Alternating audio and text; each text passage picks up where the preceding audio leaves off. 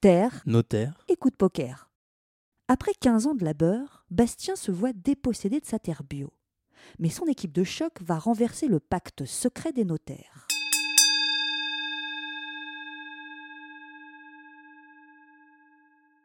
Je suis arrivé la fleur au fusil et je suis ressorti à poil. Ils m'ont pris pour un gueux qu'il fallait virer.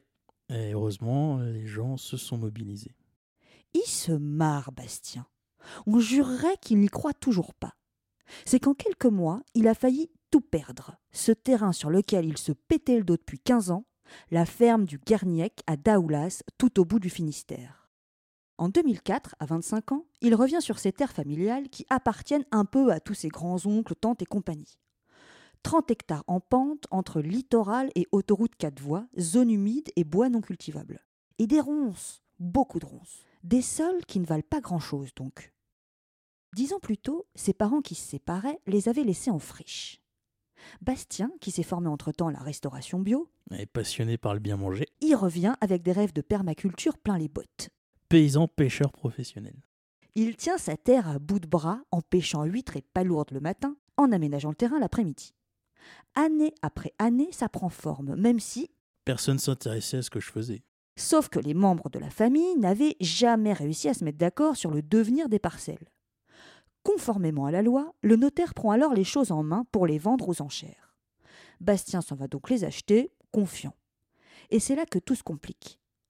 Faut dire que, peu avant, il s'était mis à dos les notaires du coin en empêchant la construction d'un supermarché en haut du village. Aussi, quand la succession doit être réglée, il s'agit d'envoyer ailleurs l'empêcheur de bétonner en rond.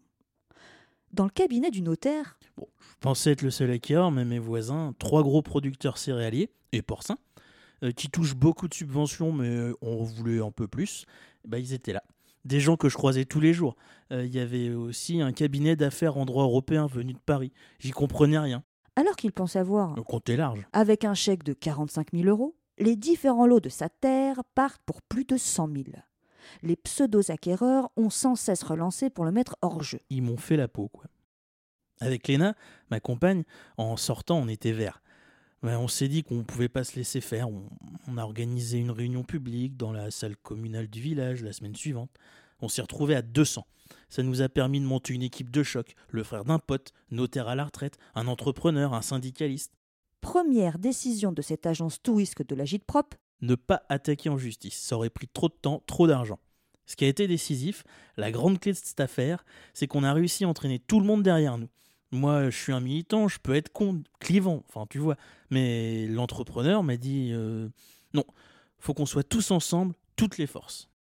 le bouche à oreille fonctionne. Les courriers pleuvent chez le maire, le député, les conseillers départementaux qui se joignent à la cause. Ça a fait boule de neige. Une pétition en ligne atteint les 80 000 signatures. Le notaire retraité débarque parfois en pleine nuit après avoir repéré une faille chez la partie adverse. La mobilisation joue son rôle. La SAFER du coin, les sociétés d'aménagement foncier et d'établissement rural chargées de veiller au bon aménagement des campagnes, préemptent le terrain et autorisent son rachat. Bon, euh, il aura fallu la forcer un peu, mais euh, le poids des gens ou les articles dans la presse ont été décisifs.